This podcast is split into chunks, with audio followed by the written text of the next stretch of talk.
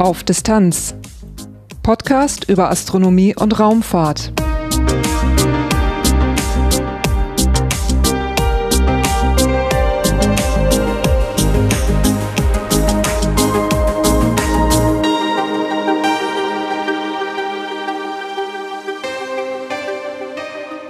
Hallo und willkommen bei Auf Distanz. Dieses ist Episode 81, erschienen am 28. November 2023. Dieses Mal geht es wieder um das Artemis-Programm. Es gab ja schon mal eine Episode zu Artemis 1 und das europäische Service-Modul ESM. Dieses Mal geht es dann um Artemis 2. Dies ist die erste Mission, die seit langer Zeit Menschen in die Nähe des Mondes bringen soll. Ich war nochmal bei Airbus in Bremen zu Gast, traf dort die Crew von Artemis 2 und führte eine ganze Reihe von Gesprächen. Und darum geht es in dieser Episode. Und wie immer gibt es im Anschluss wieder ein bisschen was in eigener Sache. Durch die Sendung führt euch Lars Naber. Titelthema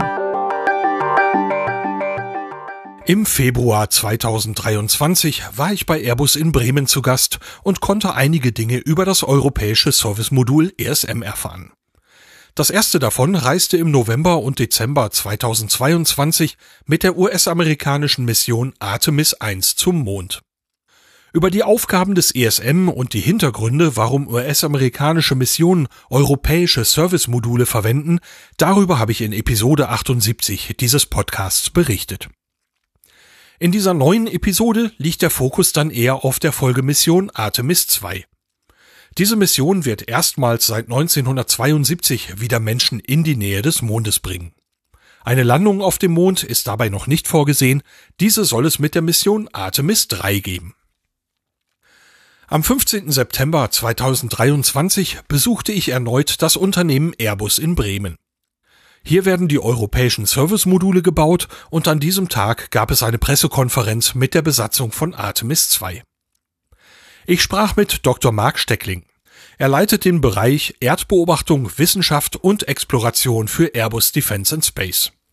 Er berichtete mir vom aktuellen Stand der Mission Artemis 2 und vom Besuch der Besatzung. Artemis 2 ist die Mission, die tatsächlich 50 Jahre nach Apollo 17 wieder zurück zum Mond fliegen wird. Also was ganz Besonderes. Wir hatten ja letztes Jahr Artemis 1 gehabt. Artemis 2 ist die Nachfolgemission, wo dann Astronauten tatsächlich an Bord sind. Wir werden das zweite ESM, also das zweite europäische Service-Modul einsetzen, was allerdings schon Ende 2021 am Kennedy Space Center ausgeliefert wurde, aber im Juni diesen Jahres tatsächlich erst offiziell von der NASA dann noch übernommen wurde. Jetzt ist ja heute auch die Crew, die mit dem ESM fliegen wird, hier in Bremen vor Ort. Was ist der Anlass des Besuches der Crew? Naja, das, äh, das eine ist, dass natürlich äh, die, die Crew die Möglichkeit nutzen will, die Einsichten in tatsächlich die Technik des europäischen Service-Moduls zu bekommen.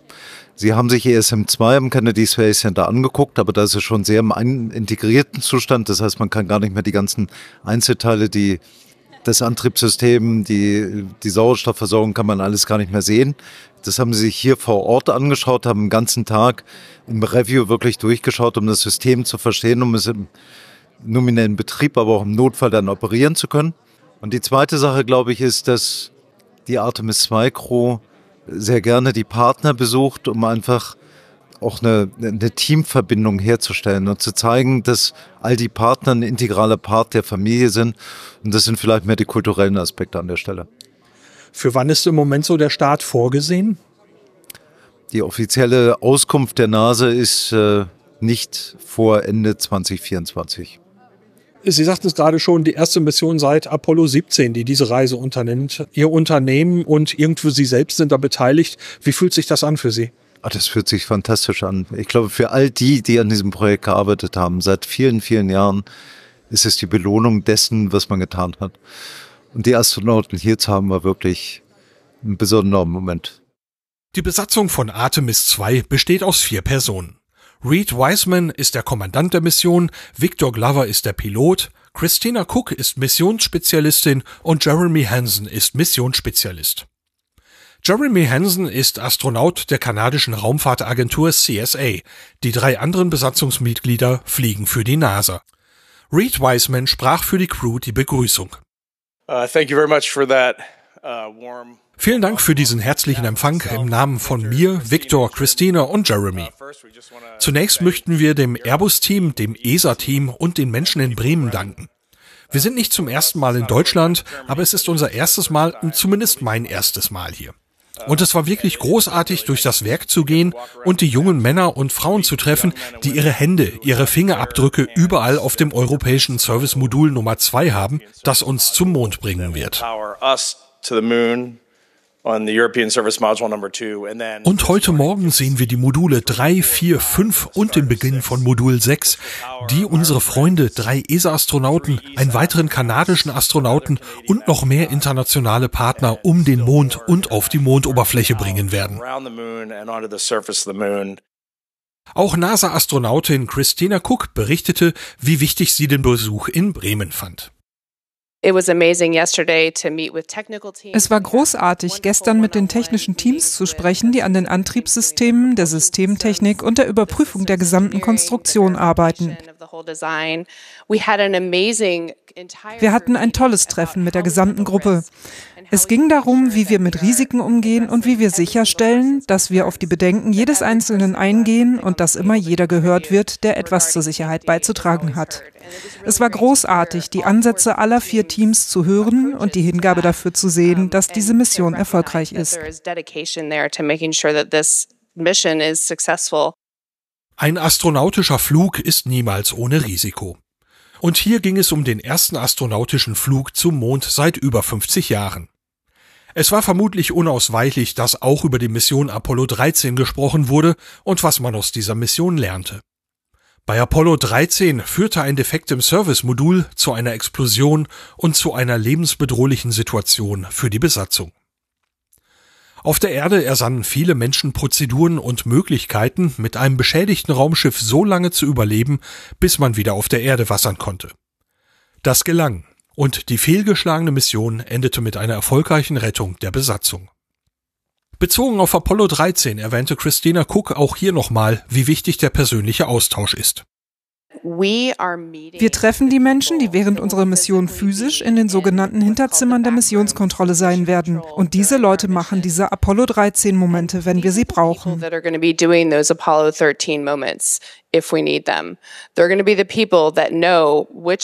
Sie kennen ihr Fahrzeug ganz genau und sie werden wissen, welche Teile des CO2-Systems mit Klebeband zusammengehalten werden müssen.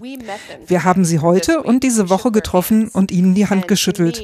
Und für mich ist diese kulturübergreifende Arbeit und diese menschliche Interaktion sehr wichtig. Ein weiterer wichtiger Moment der menschlichen Interaktion ist, dass wir gerade in den Reinräumen waren und die Leute trafen, die jedes kleine Stück Klebeband, jede Verbindung, jeden mechanischen und elektrischen Anschluss herstellen, kleben und befestigen. Und wir haben erfahren, wie sie unser Fahrzeug nennen. Sie nennen unser Mannschaftsmodul das Penthouse, denn für sie ist es nur das Ding, das oben auf ihrem Baby sitzt. Das zu wissen, dass ihr alle in dieser europäischen Familie das Fahrzeug so nennt, das ist etwas Besonderes für mich. Wir haben erfahren, dass sie manchmal Space Yoga machen müssen, um in die kleinen Bereiche zu kommen, an denen sie arbeiten müssen. Diese menschlichen Verbindungen sind so wichtig.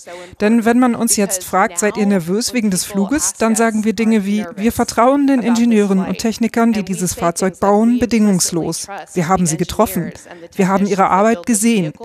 Wir haben gesehen, wie gut sie ihre Arbeit machen und wie engagiert sie sind. Wie schon erwähnt, wird es bei Artemis 2 keine Mondlandung geben. Deswegen wird die Mission oft mit Apollo 8 verglichen. Diese Mission brachte im Jahr 1968 erstmals Menschen zu einem anderen Himmelskörper, aber eben auch hier ohne Landung. An Bord waren damals Frank Borman, William Anders und James Lovell. Bei der Pressekonferenz wurde gefragt, ob die Artemis 2 Crew mit einem Besatzungsmitglied von Apollo 8 gesprochen hat. Reed Wiseman berichtete dann über ein Gespräch mit General Tom Stafford, der mit Apollo 10 im All war. Es war ein echter Augenöffner für uns, da zu sitzen und diesem Herrn zuzuhören, der vor über 50 Jahren mit Apollo 10 um den Mond geflogen ist. Und ich denke, es ging ihm darum, seine Erfahrungen weiterzugeben. Er sprach mit uns darüber, dass man Markierungen auf dem Fenster haben muss, damit man sich manuell orientieren kann. Man sollte über die Rückkehr zum Mond nachdenken und darüber, was passiert, wenn die Computer ausfallen. Und man sollte im Simulator jedes mögliche Fehlerszenario üben. Und es war wirklich toll, dass dieser Herr hier war, der schon da war und es geschafft hat. Er war fast wie eine Mutter oder ein Vater, der uns anleitet und uns sagt, woran man denken muss. Aber es war auch zu sehen, wie sehr er sich auf das freut, was kommen wird. Also wir haben auch mit Jim Lovell gesprochen, wir haben mit Jack Schmidt gesprochen, wir haben mit Dave Scott gesprochen. All diese Leute sind interessiert und sie scheinen sehr stolz zu sein. Also Aber wir haben auch Zeit damit verbracht, mit den Leuten zu sprechen, die in der Missionskontrolle gearbeitet haben. Gene Kranz, Sherry Griffin sind immer noch sehr aktiv für uns alle, besonders in der Mondgeologie. Diese Leute sind also immer noch sehr engagiert, sie sind sehr klug und sie erinnern sich genau an die Ereignisse der 60er und 70er Jahre. Einen wichtigen Unterschied gibt es aber zwischen den Missionen Apollo 8 und Artemis 2. Beide Missionen starteten auf einer freien Rückkehrbahn. Das bedeutet, im Falle von Problemen umrundet das Raumschiff den Mond und kehrt zur Erde zurück, idealerweise ohne Antrieb. Diese Bahn um Erde und Mond sieht ein bisschen aus wie die Zahl 8. Bei Apollo 8 verließ man aber wie geplant die freie Rückkehrbahn und trat in einen Mondorbit ein. Nach zehn Umrundungen um den Mond führte man ein Manöver aus, das Apollo 8 zurück zur Erde brachte. Bei Artemis 2 verzichtet man auf den Mondorbit und bleibt auf der freien Rückkehrbahn. Das Raumschiff wird den Mond in etwa 10.300 Kilometern Abstand passieren, dabei aber durch die Anziehungskraft des Mondes zurück zur Erde gelenkt. Dieses Vorgehen wählte man, weil einiges an Technologien nun erstmals mit Besatzung geflogen wird. Man wählt also auf der einen Seite einen sichereren Weg, geht aber andererseits ein kalkuliertes Risiko ein. Reed Wiseman erklärte diese Entscheidung. Ich denke, es gibt ein Erbe davon. Als das Space Shuttle zum ersten Mal flog, waren Menschen an Bord. Ich denke, wir fügen immer etwas hinzu. Wir machen jedes Jahr Dinge auf der Raumstation, die noch nie zuvor gemacht wurden. Also ja, wir verringern das Risiko, aber wir testen nicht alles, bevor wir es mit einer Crew fliegen. Wir schauen uns nur an, was sind die größten Risiken? Wofür wollen wir das Risiko verringern? Das haben wir mit Artemis 1 getan. Aber jetzt werden wir Schritt für Schritt weitermachen, während wir vorankommen. Wir werden unsere Fähigkeiten verbessern und die Erfahrungen früherer Flüge nutzen, um die Risikoentscheidung für die Zukunft zu treffen. Ich glaube nicht, dass daran irgendetwas ungewöhnlich ist. Man wird mit Artemis 2 einiges an neuen Technologien erproben und testen. Der kanadische Astronaut Jeremy Hansen beschrieb, wie die Artemis 2 Mission verlaufen soll und wie dann die Reise für die Crew verläuft. Wir sehen Artemis 2 als Trittsteine, um Menschen auf die Oberfläche des Mondes zurückzubringen, aber noch mehr als das, auf den Mars. Bei unserem Flug besteht ein großer Teil der Ausbildung darin, das Fahrzeug zu testen, viel Zeit mit dem Team zu verbringen und Dinge zu tun, wie wir sie in den letzten Tagen getan haben. Wir lernen von den Experten, wir lernen gemeinsam, wir sind Teil des Testprozesses. Und dann ist unsere Mission explizit darauf ausgelegt, um dieses Fahrzeug auf einem sicheren Weg so zu belasten, dass wir im Falle eines Problems immer noch lebend nach Hause kommen können. Man muss sich das so vorstellen. Wir verlassen die Erde, umrunden die Erde einmal, das dauert etwa 90 Minuten, und dann umrunden wir die Erde nochmal einen Tag lang auf einer sehr elliptischen Umlaufbahn. Das gibt uns 24 Stunden Zeit, um das Fahrzeug zu belasten und sicherzustellen, dass es bereit ist, den ganzen Weg zum Mond zurückzulegen. Und wenn das der Fall ist, werden wir die Translunar Injection durchführen. Aber das ist das letzte große Antriebsmanöver, das wir machen werden. Das wird ausreichen, um den Mond zu umrunden und uns zurückzubringen. Während der achttägigen Mission danach können wir das Fahrzeug absichtlich bis an die Grenzen der Belastbarkeit bringen und wir können immer noch sicher nach Hause kommen, wenn wir ein Problem haben. Das gibt uns das Vertrauen für zukünftige Missionen, bei denen wir Besatzungen in die Mondumlaufbahn und auf die Oberfläche bringen. Artemis 2 wird der Vorläufer sein für die erste Mission, die wieder Menschen auf den Mond bringen soll. Auch hier drängt sich nochmal der Vergleich mit Apollo-Missionen auf. Bei Apollo 8 wollte man eigentlich die Apollo-Mondlandefähre im Erdorbit testen. Die Mondlandefähre war aber noch nicht fertig und so änderte man die Mission von Apollo 8 um. Statt im Erdorbit zu bleiben, flog man erstmals mit Besatzung zum Mond. Die Mondlandefähre testete man dann mit Apollo 9 im Erdorbit. Die Planungen im Artemis-Programm sehen anders aus. Bei Artemis 2 soll ein speziell ausgerüstetes Starship von SpaceX Menschen auf den Mond bringen. Dieses Starship heißt Starship HLS, kurz für Starship Human Landing System. Vor dem Flug von Artemis 3 soll es einen Demonstrationsflug geben. Das Starship soll ohne Besatzung auf dem Mond landen und zurückkehren. Artemis 3 soll das Starship HLS dann bereits zur Landung mit Besatzung nutzen, bei Artemis 4 soll dafür eine modifizierte Version zum Einsatz kommen. Im Mai 2023 gab die NASA bekannt, dass noch ein weiteres Konzept für einen Länder ausgewählt wurde. Der Zuschlag ging an ein Konsortium, das vom Unternehmen Blue Origin geleitet wird. Die Länder sollen auf unterschiedliche Weise genutzt werden. Howard Yu ist der Orion Program Manager der NASA und erklärte, welche Wege man verfolgt. Wir bauen uh, Länder, dafür haben wir Partner. Das erste Landegerät ist von SpaceX, das zweite von Blue Origin. Und die haben ein Entwicklungsprogramm. Uh, ich bin natürlich nicht sehr vertraut damit, was die Firmen im Detail tun. Es gibt ein Programm für menschliche Landesysteme als Teil der Artemis-Kampagne.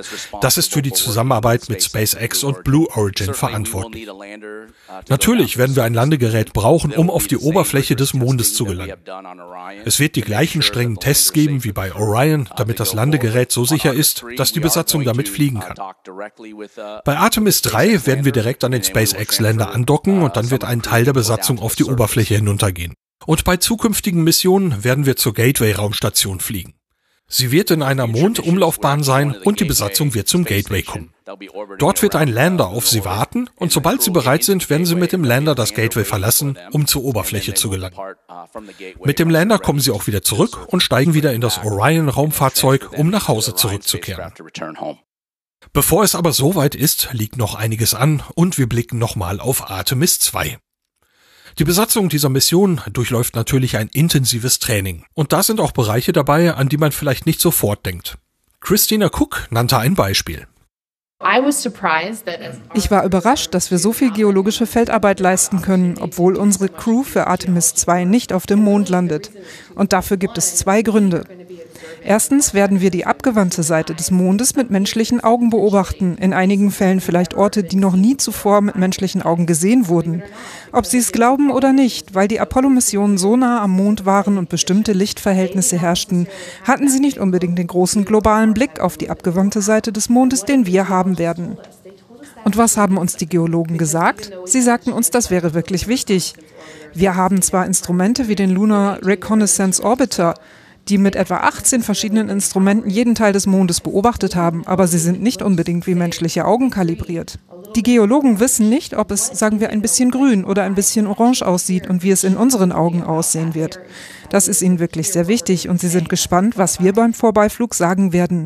And then the second reason is und der zweite Grund ist unsere eigentliche Hauptaufgabe, nämlich die Vorbereitung zukünftiger Missionen des Mondlanders und der Menschen, die die Oberfläche erkunden werden. Wir hatten gerade ein Mondgeologie-Training ausprobiert in einem abgelegenen Teil Kanadas. So können wir Feedback geben, wie dieses Training für die nächsten Crews noch besser werden kann.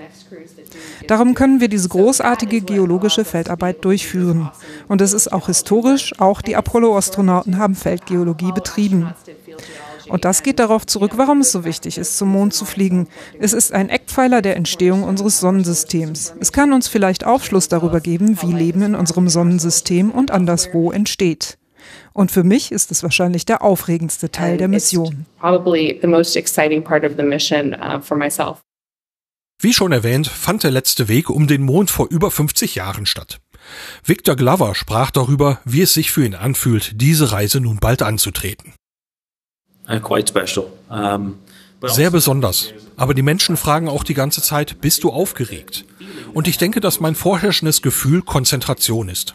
Es ist eine ernste Sache und sehr viel Arbeit, um die Welt zu reisen und die ganze harte Arbeit zu sehen, die da hineinfließt.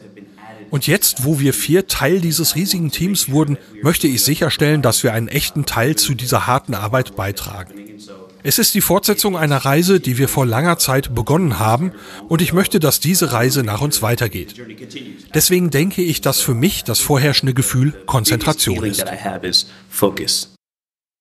Schon mehrfach erwähnt wurde das europäische Service-Modul ESM.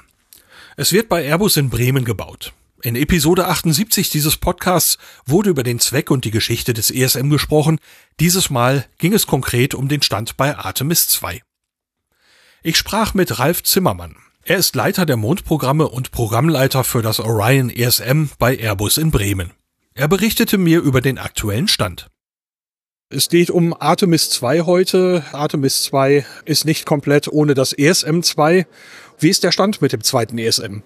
Das zweite ESM haben wir tatsächlich schon abgeliefert an die Amerikaner. Das ist äh, zum Kennedy Space Center gegangen im Oktober 21, also mittlerweile schon gute anderthalb Jahre, fast zwei Jahre da.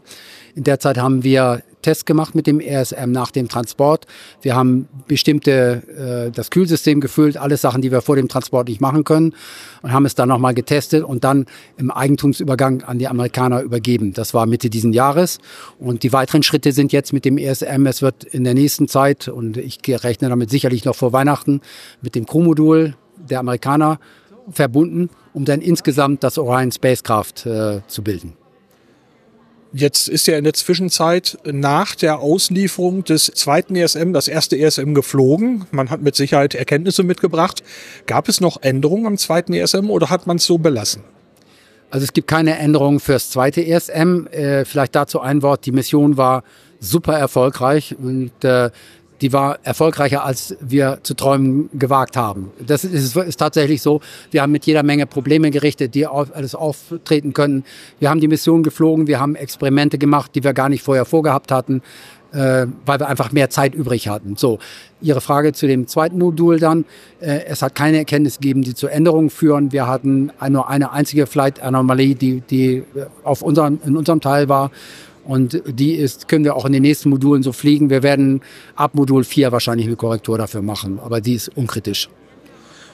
Dies ESM 1, das geflogen ist, wie weit wird das ESM 2, das nun das erste Mal Astronautinnen und Astronauten versorgen wird, in Sachen Füllstand der Tanks und in der gesamten Beschaffenheit beim Start dem ESM 1 entsprechen?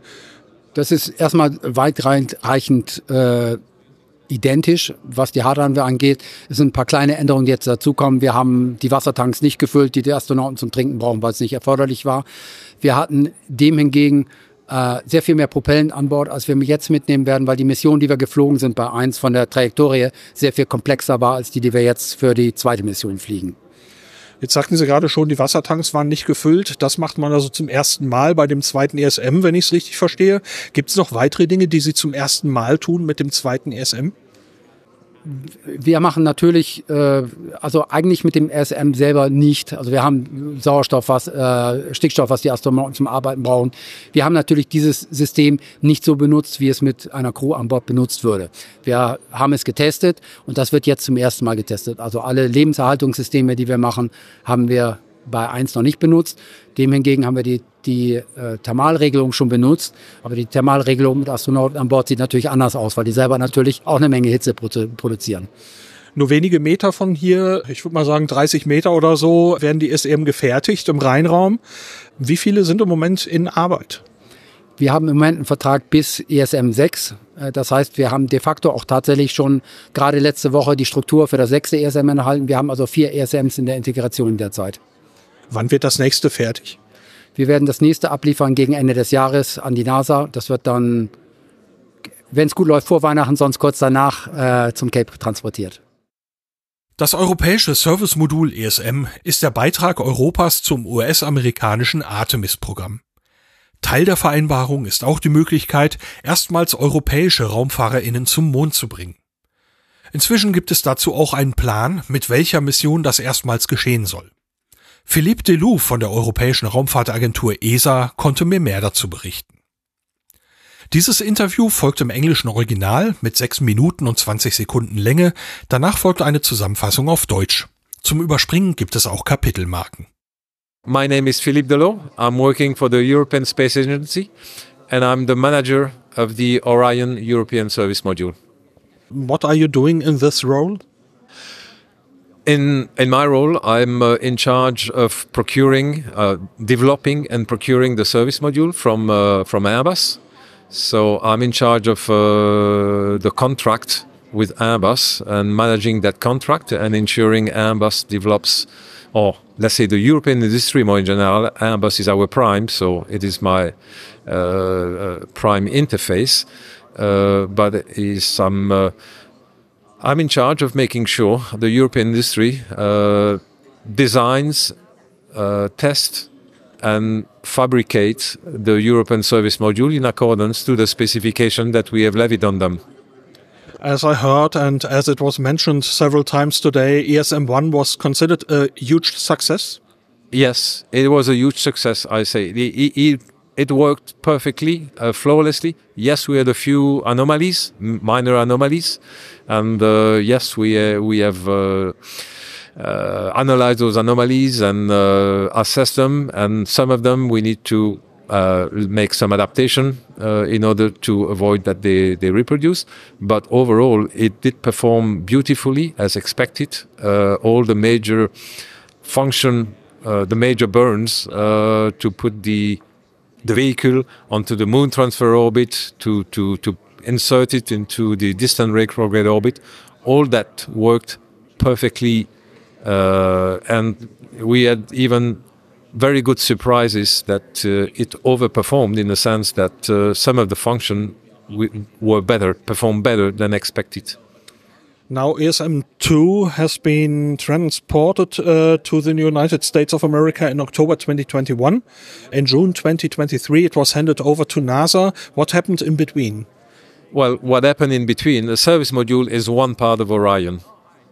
So it has to be integrated as an Orion vehicle, first with the crew module adapter, which is formed together with the European service module. That crew module adapter forms what is called the overall service module. Um, and it's the part also when the uh, well, and the last part is the uh, the capsule that goes on it and will accommodate the astronauts. The capsule comes back on Earth safely with the astronauts, while the crew module adapter and the service module re-enters and, like the ATV, burns in the atmosphere and re-entry. So, what happened from then is that uh, the service module was integrated with the CMA, and there were some further tests being done, acoustic tests to test the system, and in particular the, the solar arrays. There were other functional tests, proof pressure tests, uh, let's say uh, propulsion functional tests, all, all these type of tests integrated with the CMA have been performed. What will happen with ESM2 until the launch? Well, what they are going through now is to, in, since June, they are integrating the capsule. Once the capsule is integrated, they will close the fairings. Uh, so around the service module, there are fairings connecting the base of uh, the, or let's say, which will connect with the top of the SLS. And once this is completed, they will put the, the tower to extract the capsule in case uh, of a problem. So all, that will be mounted on top. And then when all this is together, the stack will be put on top of the SLS. Beside Artemis, a lunar gateway is planned. How far has this come? Well, this is ongoing. Uh, the uh, the habitation module, which is one of the ESA contribution to the gateway is currently under manufacturing in uh, in Tasi in Italy, uh, in Torino, in Thales Alenia Space. Same for the Esprit module. There is the telecommunication module, which should be launched. I, am I'm, I'm not aware. I'm not following that closely, so I, I, I, cannot be very precise. But there is first the communication module that will uh, be launched uh, in in, in a few years. So this is also progressing, as well as the refueling module. This is also under construction. It's planned to bring European astronauts to the moon as well. Are there plans on which missions this might happen? Yes. So the first European astronauts will fly with Artemis 4. Artemis 4 will be the mission bringing the habitation module, the European habitation module, to the gateway. So there will be an European astronaut, but this European astronaut is will not go on the moon surface. Then the second astronauts will fly with Artemis 5, bringing the Esprit module. That is the current plan. Also, because it's they will be busy with the integration of the gateway, they, they will not go on the moon surface. And the third astronaut at the moment is not yet assigned to a mission. And uh, ESA is negotiating with NASA to have this third astronaut landing on the moon. Last week, I saw in the media that there were new discussions about costs and budget of the SLS program. Is there a danger that this might affect the Artemis program as it is planned now? I I cannot really. This is a NASA internal business, so I cannot really comment on this. I, I don't have information, but it's true that if uh, there is a financial problem on another side that can threaten the SLS, that puts at risk the Artemis missions. Hier nun die Zusammenfassung des Interviews mit Philippe Delou. Philippe Delou arbeitet für die Europäische Raumfahrtagentur ESA und ist Manager für das europäische Servicemodul ESM. Er ist verantwortlich für die Beschaffung, also Design, Entwicklung und Test des ESM bei den Industriepartnern, vorrangig bei Airbus. Der Flug des ESM 1 wird als großer Erfolg angesehen. Es hat von ein paar Anomalien abgesehen perfekt und ohne Probleme funktioniert. Die Anomalien hat man analysiert und nimmt Anpassungen vor, damit sie nicht wieder auftreten. Die großen Antriebsmanöver für die Mondtransferbahn und den entfernten rückläufigen Orbit haben perfekt funktioniert. Es war eine schöne Überraschung, dass einiges auch besser funktionierte als erwartet. Das ESM-2 wurde im Oktober 2021 in die USA transportiert und im Juni 2023 der NASA übergeben. In der Zwischenzeit wurde das ESM mit dem Orion-Raumschiff integriert, zuerst mit dem Adapter für das Besatzungsmodul. Beides zusammen wird eigentlich als das vollständige Servicemodul angesehen. Man machte dann akustische Tests an dem System und prüfte insbesondere die Solarpaneele. Hinzu kamen Tests der Funktion, der Druckfestigkeit und der Antriebssysteme. Bis zum Start wird man das Servicemodul mit der Raumkapsel verbinden und danach die Nutzlastverkleidung anbringen. Mit der Raumkapsel wird die Besatzung fliegen und zur Erde zurückkehren. Das Servicemodul wird in der Atmosphäre verbrennen, wie früher die Automated Transfer Vehicles ATV. Vor dem Start wird außerdem an der Spitze die Rettungsrakete angebracht. Und wenn das alles beisammen ist, wird man diesen Stapel an die Spitze des SLS montieren. Auch beim Lunar Gateway geht es voran. Das ist die schon erwähnte Raumstation am Mond. Das Wohnmodul ist eine europäische Beteiligung. Es wird derzeit von Thales Alenia Space in Torino in Italien gebaut, genauso wie das Esprit-Modul zur Betankung und Telekommunikation. Mittlerweile ist auch bekannt, mit welchen Missionen die ersten beiden europäischen RaumfahrerInnen zum Mond fliegen sollen. Los geht es da mit der Mission Artemis 4, die auch das in Europa gebaute Wohnmodul zum Gateway transportieren soll. Die zweite Mission soll Artemis 5 sein, sie soll das Esprit-Modul zum Gateway bringen. Bei diesen beiden ersten Missionen werden die europäischen AstronautInnen am Gateway arbeiten und nicht auf dem Mond landen. Vereinbart ist aber auch eine dritte Mission mit europäischer astronautischer Beteiligung. Hier ist man mit der NASA in Verhandlungen, ob es eine Mondlandung geben kann. Im September 2023 beanstandete der Rechnungshof der USA zu hohe Kosten beim SLS-Programm, also für das große Raketensystem, und forderte mehr Transparenz. Philippe Delou sagte, dass dieses interne Themen der NASA sind und dass er dazu nichts sagen könnte. Er habe selber keine Informationen, aber finanzielle Probleme auf der anderen Seite könnten das SLS gefährden und so auch ein Risiko für die Artemis-Missionen bedeuten. Der Name Artemis wird nicht nur für das Mondprogramm genutzt, sondern auch für die Artemis Accords. Das ist ein Katalog von Prinzipien für die Zusammenarbeit bei der zivilen Erforschung und Nutzung von Mond, Mars, Kometen und Asteroiden zu friedlichen Zwecken. Die ersten Staaten unterzeichneten diese Grundsatzerklärung am 13. Oktober 2020. Deutschland unterzeichnete am 14. September 2023, also am Tag vor der Pressekonferenz zu Artemis II in Bremen und wurde damit der 29. Unterzeichner. Die Pressekonferenz warf natürlich auch schon einen Blick voraus auf kommende Missionen. Artemis 3 und 4 wurden erwähnt, ebenso die geplante Raumstation in einer Mondumlaufbahn. Ich fragte Dr. Mark Steckling, wie es seitens Airbus weitergehen wird. Angenommen, Artemis, das Programm bringt die Menschen auf den Mond, die Menschen bleiben auf dem Mond. Was ist das nächste Ziel, der Mars? Mit Sicherheit. Also wenn man sich Artemis anguckt, ist das äh, das finale Ziel, wo man hin möchte, sicherlich der Mars. Ich glaube, es wird sich wahnsinnig viel sehr, sehr zeitnah am niedrigen Erdorbit tun. Wir werden die nächste Generation der Raumstationen kriegen, wo wir auch mit dabei sind. Total spannende Zeiten. Wir werden sehen, wie man auf dem Mond wieder landet. Ich glaube, wir werden sehen, dass eine Art Mondökonomie entsteht über die nächsten Jahrzehnte. Und ich glaube, wenn man die Infrastruktur aufgebaut hat, äh, wenn es eine Art Gewohnheit geworden ist, auf dem Mond äh, zu leben, äh, Wissenschaft zu betreiben, dann wird man sich aufmachen zum Mars. Airbus beteiligt an einer Raumstation. Um welches Projekt geht es da? Es geht um äh, Commercial Leo Destination Projekt der NASA, die insgesamt drei Unternehmen im Rahmen eines äh, SAAs beauftragt haben, Konzepte, Entwicklungen zu starten für die nächste Generation der Raumstation. Eines der Unternehmen ist Vulture Space, was NASA-Kontakt äh, bekommen hat. Und wir kooperieren mit dieser Firma in den USA, um die gesamte europäische Erfahrung unseres Konzerns mit einzubringen für die nächste Generation der Raumstation. Gibt es dafür einen Zeithorizont? CDA im Ende 2025, äh, sie fertig zu haben 2028. Es steht also einiges an in den nächsten Jahren und man darf gespannt sein, wie es weitergeht.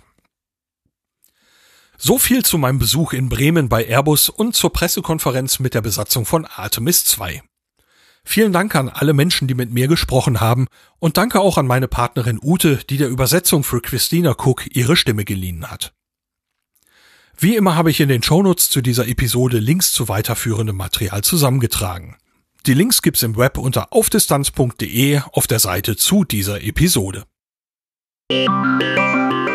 Auf Distanz ganz nah. Das war's für diese Ausgabe von Auf Distanz. Durch die Sendung führte euch Lars Naber. Auf Distanz ganz nah, das ist immer die Rubrik über den Podcast selber. Und dieses Mal möchte ich kurz berichten, was in den letzten Wochen so los war und wie es weitergeht. Wie man hier schon hören konnte in dieser Episode, war ich am 15. September für die Artemis 2 Pressekonferenz in Bremen. Nicht ganz eine Woche später war ich dann nochmal da, allerdings dann beim Deutschen Zentrum für Luft- und Raumfahrt. Und da ging es um das Gewächshaus Eden ISS. Dieses Projekt diente zur Erforschung von Nahrungsgewinnung im All. Dafür hatte man dieses spezielle Gewächshaus in der Antarktis stationiert und versorgte die Überwinterungscrew der Polarforschungsstation Neumeier 3. Ich habe in Bremen dazu schon einige Interviews aufgenommen, aber es folgte auch noch ein längeres Gespräch. Dafür muss ich allerdings nochmal nach Bremen und ich glaube, das wird dieses Jahr nicht mehr klappen. Dann war ich in Darmstadt und konnte beim Raumflugkontrollzentrum ESOC der ESA mehrere Interviews führen. Da ging es um ganz unterschiedliche Themen und die Interviews waren dann so umfangreich, dass wohl vier Episoden daraus entstehen werden. Die kommen auch in der nächsten Zeit nach und nach. Am 8. Oktober gab es dann in Nordwijk am Technikzentrum ESTEC der ESA wieder den Tag der offenen Tür, den ESA Open Day. Und auch hier konnte ich wieder einige spannende Gespräche führen, zum Beispiel mit dem ESA-Parastronauten John McFall, mit dem Science-Fiction-Autor Alistair Reynolds, mit dem Projektleiter der Hera-Raumsonde und mit vielen mehr. Ich glaube tatsächlich, ich hatte noch nie so viel Material für eine einzelne Episode wie für diesen ESA Open Day. Es ist über zweieinhalb Stunden Material. Das wird eine Menge Arbeit sein, das aufzubereiten. Es sind sehr viele Übersetzungen zu tun, aber ich hoffe, ich kann das so schnell wie möglich veröffentlichen. Während ich dann noch an dieser Episode für Artemis 2 arbeitete, kam noch ein neuer Termin in Darmstadt dazu. Es wurden die ersten Aufnahmen der Raumsonde Euklid veröffentlicht. Ich hatte nicht erwartet, dass ich dabei genug Material für eine eigene Episode sammeln würde, aber tatsächlich kam auch hier ein bisschen was zusammen. Also auch dazu wird es eine eigene Episode geben, die sollte recht einfach zu produzieren sein und ich schiebe die nun kurzfristig noch dazwischen. Und im November war ich dann bei der Space Tech Expo in Bremen und habe dort auch noch einige Interviews geführt. Auch dazu wird es wieder eine eigene Episode geben. Man hört, ich habe einiges in der Pipeline, ich war einige Male unterwegs und ich konnte einige Veranstaltungen besuchen. Und dass ich das machen kann, das wäre wohl nicht möglich ohne finanzielle Unterstützung für diesen Podcast. Wenn es die nicht gäbe, müsste ich einfach aus Kostengründen viel mehr filtern und ich müsste Veranstaltungen weglassen. Und deswegen möchte ich natürlich auch dieses Mal allen besonders Danke sagen, die dieses Projekt finanziell unterstützen. Seit der letzten Episode gab es Unterstützung von Markus, Sven, Martin, Florian und Silke, Ralf Jürgen, Ralf, Karl Matthias, Sebastian, Norbert und Dennis. Vielen, vielen herzlichen Dank euch allen fürs Möglichmachen. Wie gerade schon erwähnt, geht's dann in der nächsten Episode nochmal um die Raumsonde Euklid und die erste Bildveröffentlichung und die war den Besuch wirklich wert. Bis dahin, danke fürs Reinhören und bis bald.